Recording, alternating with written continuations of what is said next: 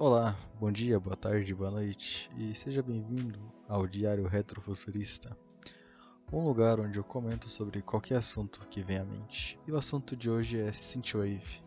Synthwave é um estilo musical que eu gosto. Acho que basicamente é meu estilo musical favorito. E eu nunca tive a chance de falar com alguém sobre isso, porque nunca tive um espaço, sabe? Nunca alguém chegou e perguntou: "Cara, você gosta de Synthwave?" Até porque a maioria das pessoas que estão no meu círculo não conhecem ou nunca citaram Synthwave, então não sei se chegar e falar, cara, olha esse estilo musical que massa, olha que legal, vai ser uma boa ideia. Então eu vou usar esse espaço aqui para conversar sobre ele. Bom, basicamente, Synthwave é um estilo musical que surgiu em meados dos anos 2000. Ele é bastante influenciado pelas músicas dos anos 80, tanto nas batidas quanto na estética é um estilo musical retrofuturista. Inclusive foi ele que inspirou o nome do podcast, Diário Retrofuturista, já que eu sempre ouço Synthwave para tudo. Eu tô trabalhando, eu tô ouvindo Synthwave. Eu tô andando, eu tô ouvindo Synthwave.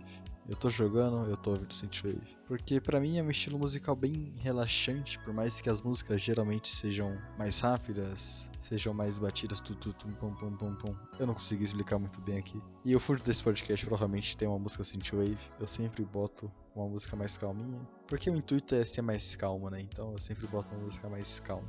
E eu queria falar mais um pouco sobre o Synthwave e sobre o retrofuturismo em geral, que é algo que eu gosto bastante. Por exemplo, a estética retrofuturista, se for para pensar, é algo, digamos que histórico, porque é como as pessoas dos anos 80, dos anos 90, dos anos 70, dessa época mais ou menos, elas viam o futuro.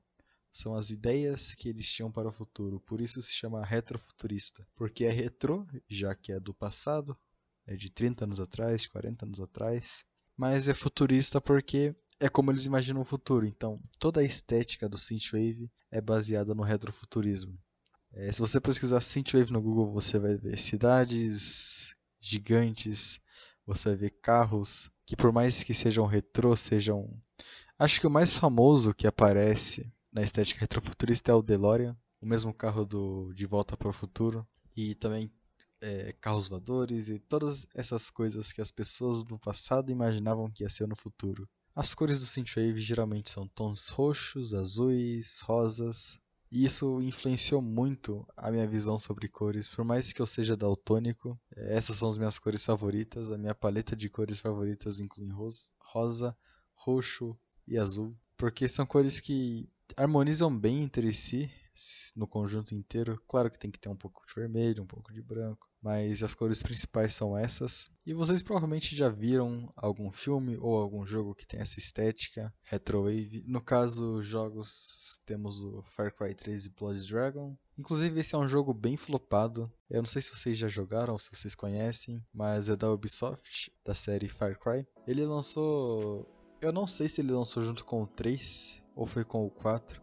Lembro que o lançamento dele foi bem flopado. Eu não lembro de ter visto muitas pessoas falando sobre esse jogo, mas é um jogo perfeito para quem gosta de, da estética retrowave, porque ele é um jogo meio meme, você luta contra dinossauros, robôs, e tem vários clichês dos anos 80. É perfeito, é divertido, é engraçado. A jogabilidade até que é, que é boa.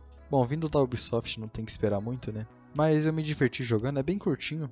Dá pra terminar em uns dois dias assim. Bom, eu joguei direto, eu não fazia muita coisa da vida. Então eu tinha bastante tempo para jogar, mas. Foi um jogo bem, bem tranquilo de se zerar. E é legal, às vezes você só tá afim de montar num dinossauro robô e sair atirando nas pessoas. É, é divertido. É, outro jogo que também tem essa estética é o famoso GTA Vice City. Não é um jogo muito falado aí pelo povo, já que outros GTA se sobressaíram sobre ele.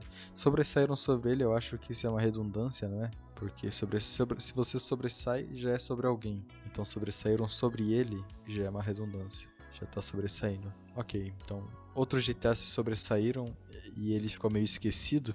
Mas até porque a jogabilidade dele é meio ruinzinha. Não é um dos jogos mais gostosos de jogar, mas a rádio, e toda Miami, que, que eu tenho certeza que é onde você passa o jogo, é bem, é bem legal. É bem gostoso de, de se ver. É sobre filmes que tem estética retrowave.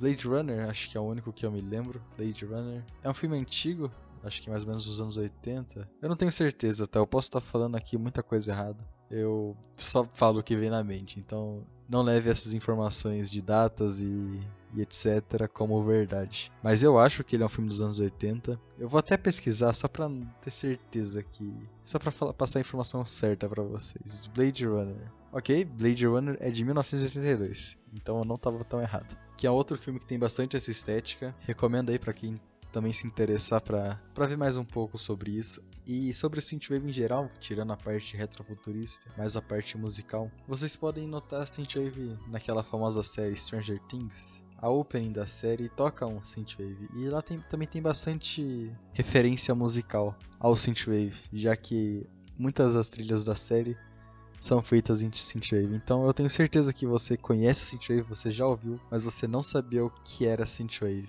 Bom, acho que foi basicamente isso. Eu só queria falar um pouco sobre esse estilo, talvez levar esse, esse conhecimento a mais para vocês.